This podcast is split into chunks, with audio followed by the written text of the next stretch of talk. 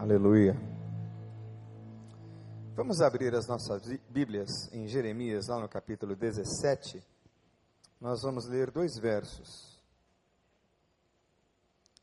Jeremias 17, versos 9 e 10. Jeremias 17, versos 9 e 10.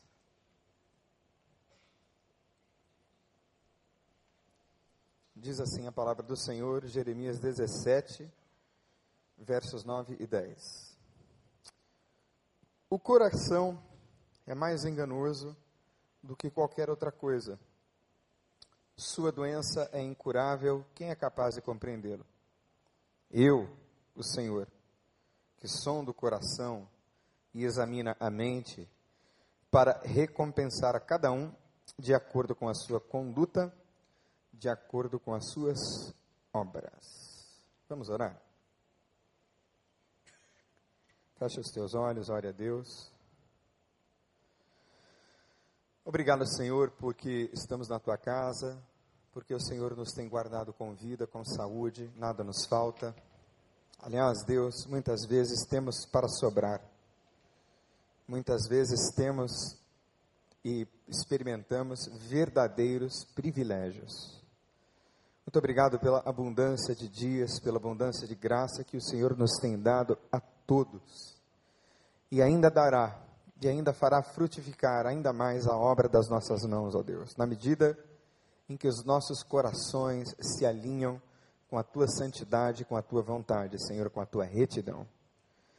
Assim te pedimos humildemente, Senhor, fala conosco nessa noite, tal como tu tens falado ao meu coração Obrigado pela oportunidade que tive de refletir acerca de tantas coisas nessa última viagem. E eu te peço, Senhor, que o Senhor fale então ao coração dos teus servos através desta palavra. É o que nós te pedimos humildemente, Senhor, sabendo que nada somos e a glória é só tua. No nome de Jesus, amém. Viajar é muito bom, mas nada se compara a voltar para casa. tem toda aquela expectativa da viagem, tem todo o cansaço da viagem, tem o ápice da viagem, mas depois do ápice da viagem já começa a bater uma saudade. Parece que quanto mais a gente fica velho, mais com saudade de casa a gente fica. E é tão bom poder voltar para casa. Não é? Quem tem filhos aqui? Levanta as mãos. Quando você viaja, por acaso, o seu filho, lá no passado, quando ele ainda era criança, ou se o seu filho ainda é criança adolescente, ele te pede para trazer alguma coisa, sim ou não? Pois é, as minhas filhas também sempre me pedem para trazer uma coisinha. A mais velha faz uma lista e a menor é mais comedida, pede uma ou outra coisinha, mas que coisa boa é quando eu volto. A melhor parte da viagem para mim é quando eu abro a mala e aí eu posso ver os olhos das duas, assim, olhando para as coisinhas que eu trouxe para cada uma. E naquele momento eu tenho uma visão de Deus Pai. Eu vejo Deus fazendo o mesmo conosco, escolhendo presentes assim maravilhosos e olhando assim para a gente. Isso, meu filho, é seu, abre, divirta-se. Já teve essa impressão? Já recebeu isso de Deus? Deus faz exatamente assim com você e comigo. Por isso aqui na minha oração eu disse, meu Deus, quanta coisa o Senhor nos tem dado, e nos tem dado privilégios, e nos tem dado para sobrar. Quantos presentes, até desnecessários, não? a gente tem, mas Ele faz isso porque Ele nos ama. Que coisa maravilhosa. E nós vamos pensar sobre autoconhecimento e conhecimento de Deus. Eu voltei muito animado dessa conferência, porque essa conferência me fez novamente reafirmar o fato de que nós estamos no caminho certo aqui no Celebrando. Aliás, quantos de vocês que estão aqui hoje nunca participaram de uma partilha? Levante uma de suas mãos assim, bem alto. Nunca subiram lá em cima para saber o que é. Quero fazer um desafio a você hoje. Você tem alguma coisa assim realmente muito importante para fazer nos próximos 40 minutos? Assim, questão de vida ou morte? Sim ou não? Sim ou não? Então eu vou fazer um desafio a você. Corajosamente suba alguns degraus e vá para a partilha hoje no nome de Jesus. Porque o que nós fazemos aqui é para o seu crescimento pessoal, para o seu crescimento individual, para o seu crescimento na sua relação com Deus. Porque o conhecimento de Deus só acontece na medida em que nós nos relacionamos com Deus. A vida com Deus é uma relação, na medida em que nós somos criados para relacionamentos. E uma das coisas que Deus colocou entre eu e você, entre você e eu, entre nós que somos uma coletividade, é a necessidade de sermos admirados. Todos nós precisamos causar impacto no outro. Todos nós. Todos nós, de alguma forma, precisamos realizar algo assim tão belo, tão excelente, que isso mereça o reconhecimento e o elogio do outro. Nós entendemos o reconhecimento e o elogio do outro como amor. E o mesmo acontece na nossa relação com Deus. É no nosso relacionamento com Deus que nós conhecemos a Deus e vice-versa. É uma relação na qual nós cultivamos intimidade. E os elogios não podem ser baratos, concorda comigo? Os elogios têm que ser caros, têm que ser precisos. Porque quando a gente elogia toda hora, a gente barateia o elogio a um ponto em que a gente não acredita mais que aquele elogio é verdadeiro. Certo? Então, quando for elogiar, seja honesto. Mas essa relação com Deus, que produz conhecimento de Deus, ou conhecimento de Deus, através da Bíblia, da oração, das práticas espirituais regulares e normais, trazem revelação de quem nós somos. Eu acredito profundamente que quanto mais nós conhecemos a Deus, mais nós conhecemos a nós mesmos. Ora, se a minha relação com Deus não produz conhecimento de mim mesmo, tem alguma coisa equivocada na minha caminhada com Deus pois Deus é luz e Ele vai me santificando na medida em que eu caminho com Ele, de maneira tal que eu sou hoje melhor do que eu fui ontem, e serei ainda melhor na semana que vem. E me aperfeiçoarei ainda mais ao final desse ano. E os meus projetos, as minhas visões vão crescendo. Na medida em que Deus vai me transformando, na medida em que Deus vai me restaurando, na medida em que eu vou melhorando passo a passo, um dia de cada vez, porque quando Deus nos revela coisas acerca de nós mesmos, Ele assim o faz para que a gente, humildemente, reconheçamos o que está errado, reconheçamos o que precisa ser mudado. E essa revelação de quem nós somos traz amadurecimento na relação com os outros. Você quer conhecer qual é a qualidade da vida espiritual de qualquer pessoa? Basta saber como ela se relaciona com as outras pessoas. É na relação com os outros que a espiritualidade aparece. Não existe qualidade de relação com Deus que não passe obrigatoriamente pela relação com outro. Não existe vida com Deus santa se não há santidade no tratamento com outros, se não há respeito, se não existem coisas básicas que norteiam os nossos relacionamentos. Ora, quem se aprofunda com Deus se torna cada vez mais vulnerável, e quanto mais vulnerável, mais íntimo do outro. É interessante que quanto mais nós nos aproximamos de Deus, mais a nossa humanidade aparece mais as nossas falibilidades, as nossas fragilidades vão aparecendo. E é interessante que, na medida em que as nossas fragilidades vão sendo reveladas a nós mesmos, nós não nos sentimos desamparados, antes, pelo contrário. Eu não sei se você já teve a experiência de que Deus lhe tocou em áreas ou dimensões muito profundas da tua vida. E aí, naquele momento de profunda fragilidade, de profunda dor, ao mesmo tempo, você recebe o conforto, o consolo e o amor de Deus. Porque pode ser que aquilo que seja revelado acerca de você não seja lá tão nobre, não seja lá tão bonito de olhar. Celebrando a recuperação é um espelho.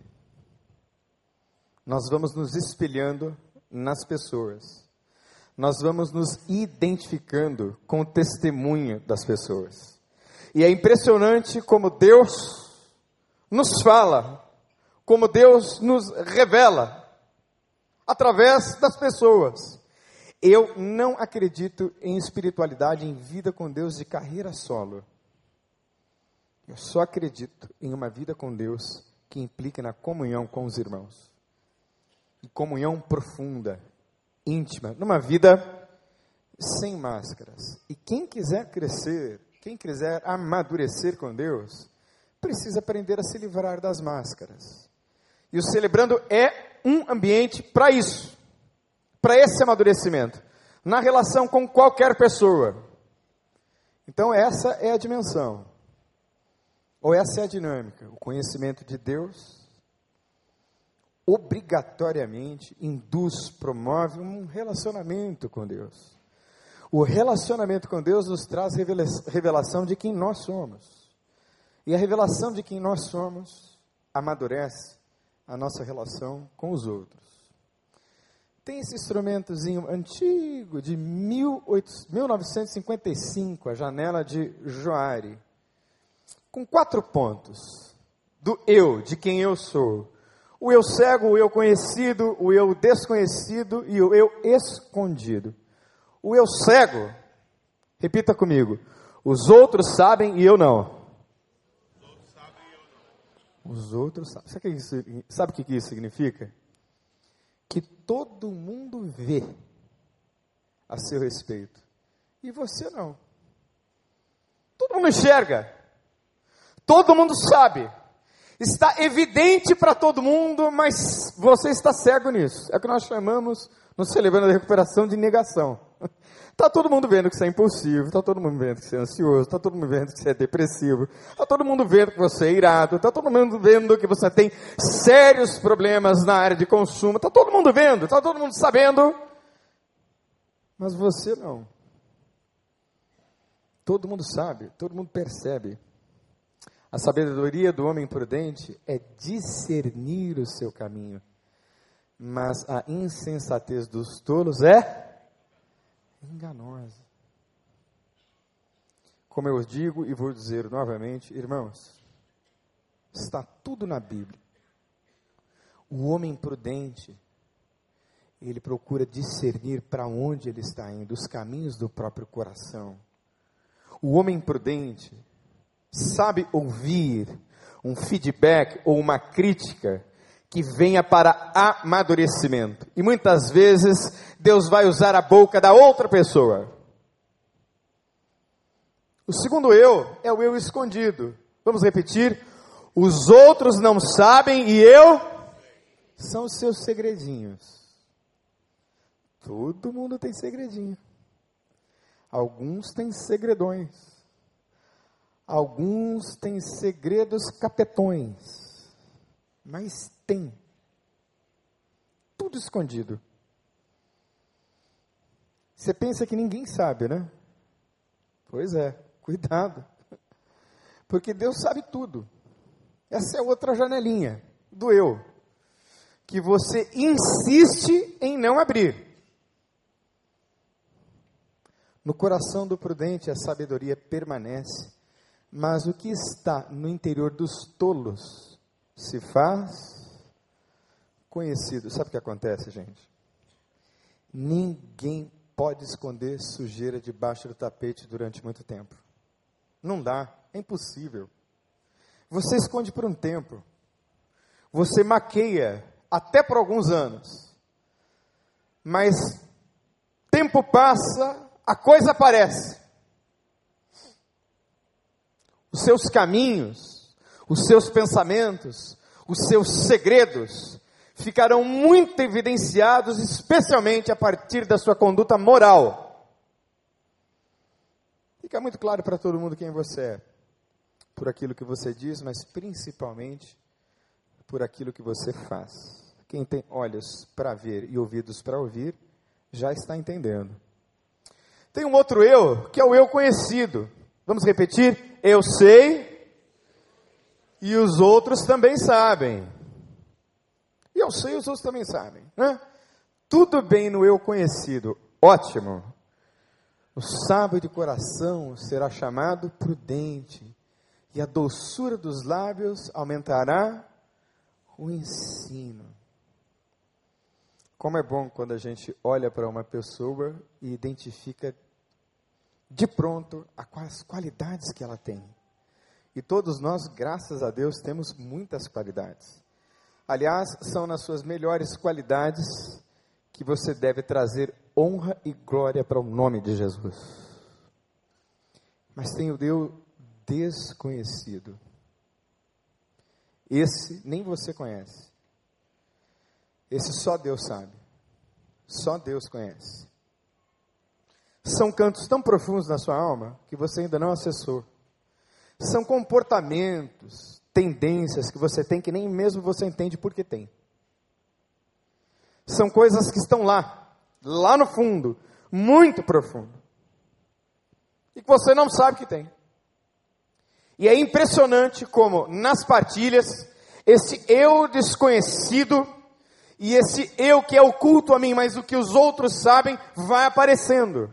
É impressionante como nós vamos recebendo a revelação de quem nós somos nesse processo de aprofundamento que é o celebrando. Como a gente melhora, como a gente cresce, como a gente se desprende do medo de revelar quem nós somos. É tão profundo que se transforma num estilo de vida porque enganoso é o coração, mais do que mesmo, do que todas as coisas, e perverso. Quem o conhecerá? Eu, Senhor, esquadrinho o coração e provo os rins. Isto para dar a cada um segundo os seus caminhos e segundo o fruto das suas ações. Ora, se nós pensarmos puramente nos dois órgãos humanos ali citados, o coração é o que bombeia sangue, que irriga de oxigênio e vida todos os órgãos do corpo. E os rins são os órgãos responsáveis pela purificação do sangue.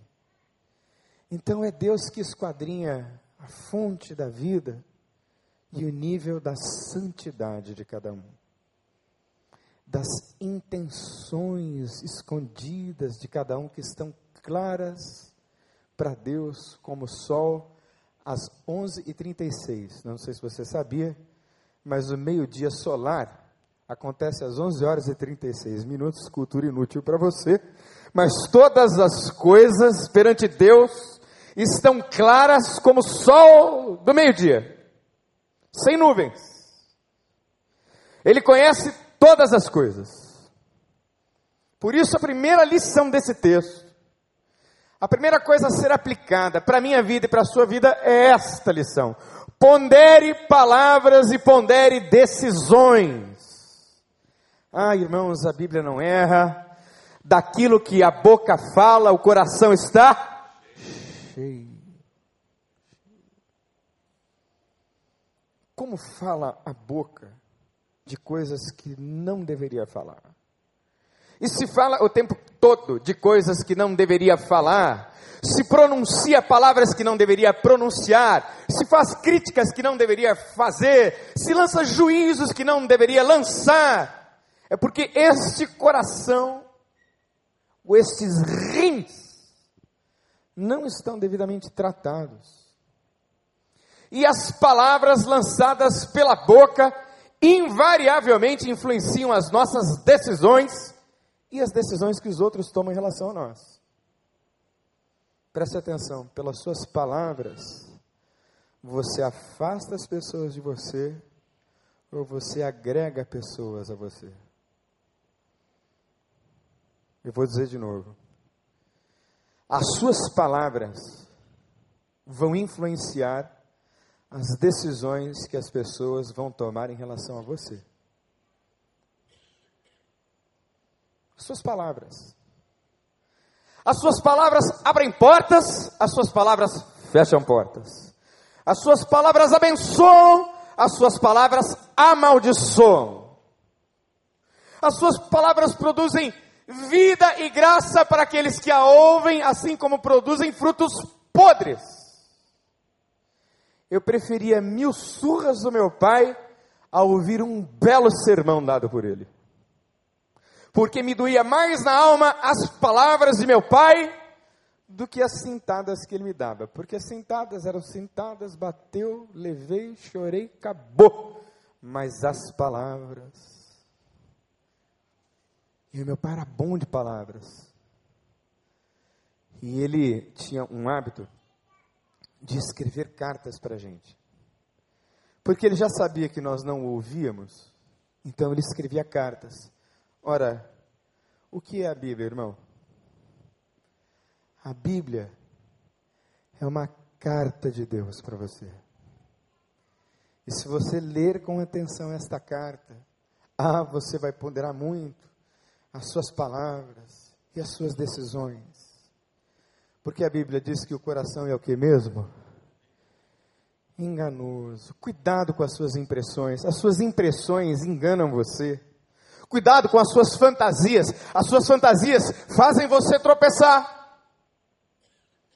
Cuidado com os seus juízos sobre os outros. Os seus juízos te farão tropeçar. Pondere antes de dizer besteiras antes de deixar fluir aquele rio podre da sua boca, cuidado.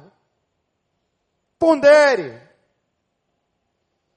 Tem um estudo muito interessante que eu li alguns, alguns meses atrás. Eu gosto muito de neurociências.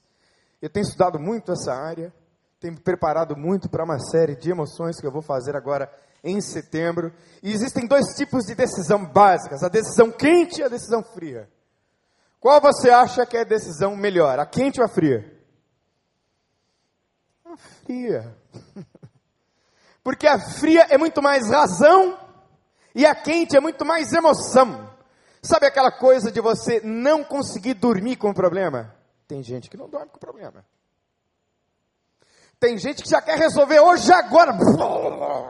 Ai, ai, meu amigo. Repita comigo: vou dormir com o meu problema. Pelo menos um dia. Dorme com problema. Talvez mais de um dia. Talvez uma semana, talvez um mês, talvez alguns anos. Pondere palavras. Pondere decisões. Segunda coisa importante: perdoe e prossiga. Porque esse coração que é enganoso é também perverso. Ora, de qual coração a Bíblia está falando? Do teu irmão, claro, né? Do coração do teu irmão. Não é isso? Não, é do seu coração mesmo. Seu coração é perverso. Perverso, em todas as línguas, é perverso. Perverso é perversidade. Quem é perverso pratica perversidade. É assim que é o seu coração. Você foi criado maravilhoso mas todos pecaram e separados estão da glória de Deus. Então, até, até aquela pessoa mais angelical tem um coração perverso. Então, o que a Bíblia está dizendo é o seguinte: preste atenção. O coração do homem é perverso, é isso que ele é. Então, da mesma maneira como Deus nos perdoou em Cristo, nós que temos um coração perverso, devemos também perdoar os nossos irmãos, porque nós temos a mesma natureza, o mesmo potencial, e nós somos igualmente perdoados. E ao longo da sua jornada, vai sobrar gente para você perdoar. Vai sobrar. Pode ficar tranquilo que haverão muitas pessoas na sua lista de perdão. Perdoe e prossiga. Porque se você não perdoar e amargar e amargar e amargar, o seu coração vai ficar cheio de veneno. E aí os seus pensamentos, as suas decisões estarão todas contaminadas. Perdoe e prossiga. Perdoe e segue, segue. Porque o seu coração é perverso mesmo. O coração das pessoas é perverso. Eu tenho uma máxima que eu desenvolvi para mim, que me ajuda muito. Pode ser o melhor amigo, pode ser a melhor pessoa, pode ser o melhor crente, pode ser o melhor irmão. Eu já sei que mais dia menos dia aquela pessoa vai me decepcionar. Eu já sei disso. Não estou dizendo para você me decepcionar, não, por favor. Ainda mais você que anda perto de mim. Não estou te liberando para você me dar bordoada, não. Mas, eu já sei que eu vou me decepcionar. Ora, se eu já sei que eventualmente, na minha jornada, eu vou me decepcionar, então eu já perdoo de antemão. Já está tudo perdoado. Porque eu aprendi a graça de Deus assim. O coração que é perverso é o meu. E assim como as pessoas me decepcionam, eu também decepciono. Eu também machuco. Eu também exagero. O meu coração é perverso. Então perdoe e prossiga. Terceira coisa, Deus tudo vê. Que coisa boa é essa, né? Que consolo maravilhoso é esse. Deus vê os nossos pecados, mas Deus vê também quando nós íamos dizer belas palavras e a gente consegue conter o impulso. Deus também vê quando nós somos injustiçados. Deus vê. Deus vê quando nós somos perseguidos. Deus vê quando nós somos provados. Eu estava em Washington, numa reunião para homens que são líderes da Igreja Batista do meu amigo de muitos anos, o pastor Carlos Mendes. Eu conheço há pelo menos 12 anos. E ele disse: Daniel, eu queria que você ministrasse para os homens da igreja. E aí, então, ministrando ao coração deles, eu disse àqueles homens que precisam, na igreja, em suas casas, liderarem pelo exemplo. Porque as pessoas ouvem muito pouco o que a gente diz, mas elas estão muito atentas ao que a gente faz. É a vida que ministra, são as atitudes, são os comportamentos. E foi tão maravilhoso, porque nós lemos 2 Pedro, a partir do primeiro capítulo, e lemos também o segundo capítulo, e no segundo capítulo, Pedro diz: Olha, sejam submissos e fiéis, não aos patrões, que são ruins apenas, mas também aos perversos, porque isto é agradável a Deus, que por causa da sua consciência para com Deus, alguém suporte perseguições. Deus está vendo. Deus está esquadrinhando. E Deus está provando.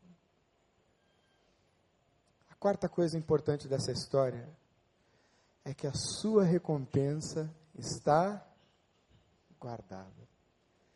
Eu esquadrinho, eu provo, eu sondo os corações. Isto para dar a cada um segundo as suas obras. A sua recompensa está guardada. Aquilo pelo que você vem lutando já está reservado para você, já está seguro para você. Deus já tem escondido para você. Mas como anda o seu caminho? Como anda a sua relação com Deus? Como anda a sua relação com você mesmo e com as pessoas ao seu redor? Eu, o Senhor, som os corações, esquadrinho os corações e provo os rins, para dar a cada um segundo as suas obras. Vamos fechar os nossos olhos? Ele nos sonda. Ele prova os nossos caminhos.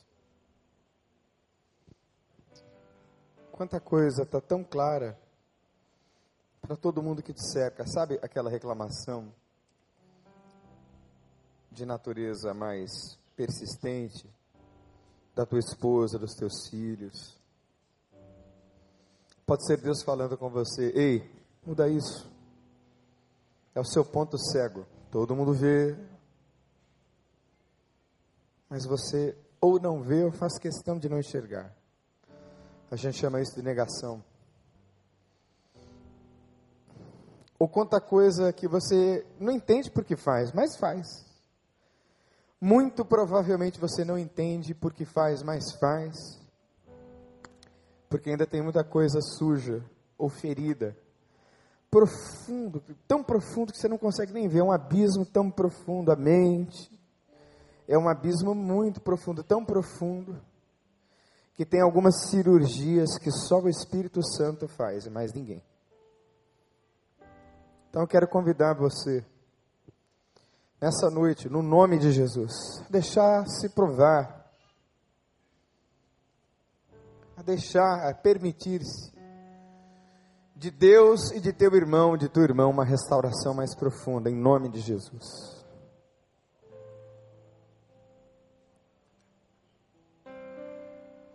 Vamos levantar e adorar.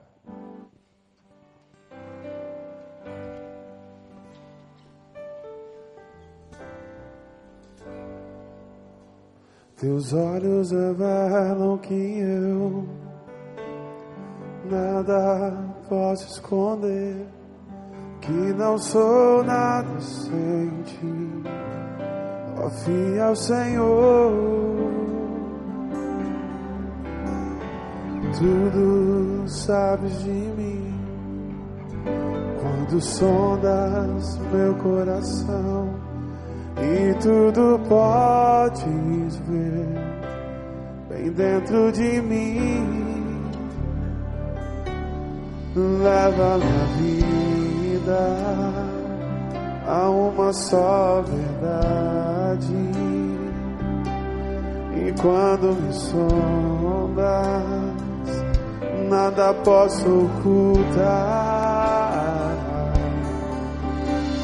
Sei que a tua fidelidade leva minha vida mais além do que eu possa imaginar. E eu sei que não posso negar os teus olhos sobre mim me enchem da tua paz. Teus olhos revelam que eu, teus olhos revelam que eu nada posso esconder, que não sou nada sem ti. Ó, oh, fiel Senhor tudo tu sabes, tudo sabes de mim. Quando sondas meu coração e tudo podes ver bem dentro de mim. Leva minha vida a uma só verdade e quando me sondas, nada posso ocultar. Eu sei, Senhor, eu sei que a tua fidelidade leva minha vida mais além do que eu possa imaginar. E eu sei que não posso negar que os teus olhos sobre mim me enchem da tua paz. Eu sei, Senhor, que a tua fidelidade, sei que a tua fidelidade leva minha vida mais além do que eu possa imaginar. Eu sei, Senhor, eu sei que não posso negar que os teus olhos sobre mim me enchem da tua paz. Que os teus olhos sobre mim me enchem da tua paz que os teus olhos sobre mim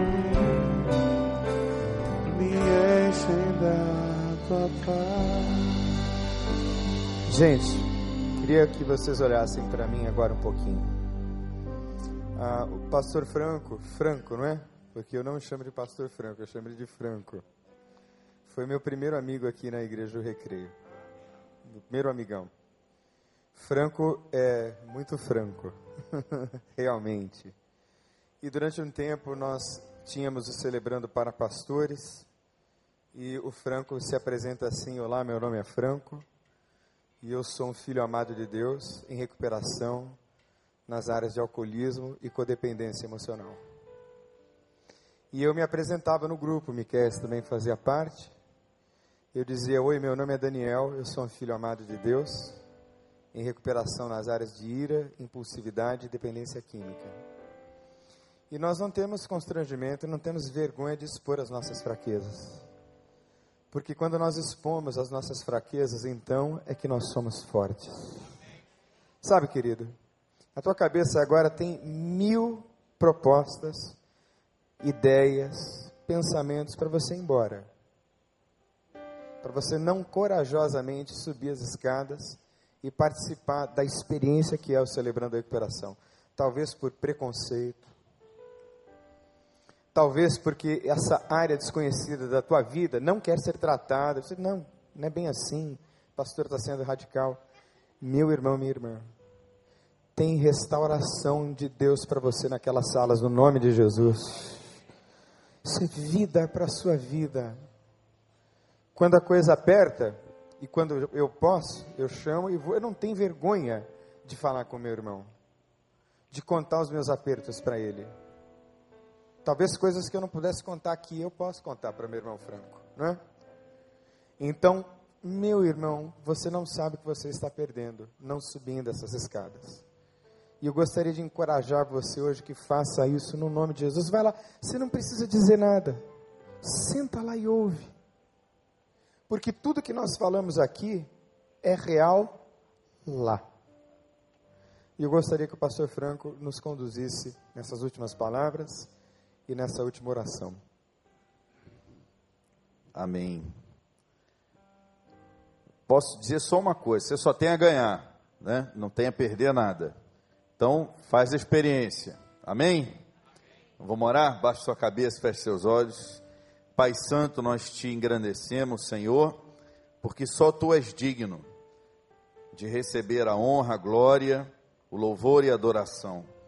Te louvamos, ó Pai, porque Jesus não foi, não bastou a ele apenas ser Deus, mas ele quis se esvaziar da sua essência divina para nos mostrar o caminho da humildade, nos ensinar o significado de ser servos, nos servindo e nos mostrar o caminho da humilhação para nos conceder vida, Senhor. Porque o Senhor sabe que sem Jesus, nós não podemos fazer nada. Assim, ó Pai, agora nós humildemente aqui, como comunidade corpo de Cristo, te pedimos, ó Pai, que na vida de cada um dos teus santos aqui, o Senhor continue edificando o caráter do Senhor Jesus. E que cada um de nós possa receber da tua parte e do teu espírito um espírito de coragem, para enfrentar, Senhor, aquelas áreas escuras e sombrias das nossas vidas, que nos afastam do Senhor e que nos têm impedido de viver uma vida plena e abundante na tua presença. Assim, Senhor, fortalece o teu povo, é o que nós te pedimos em nome de Jesus. Amém.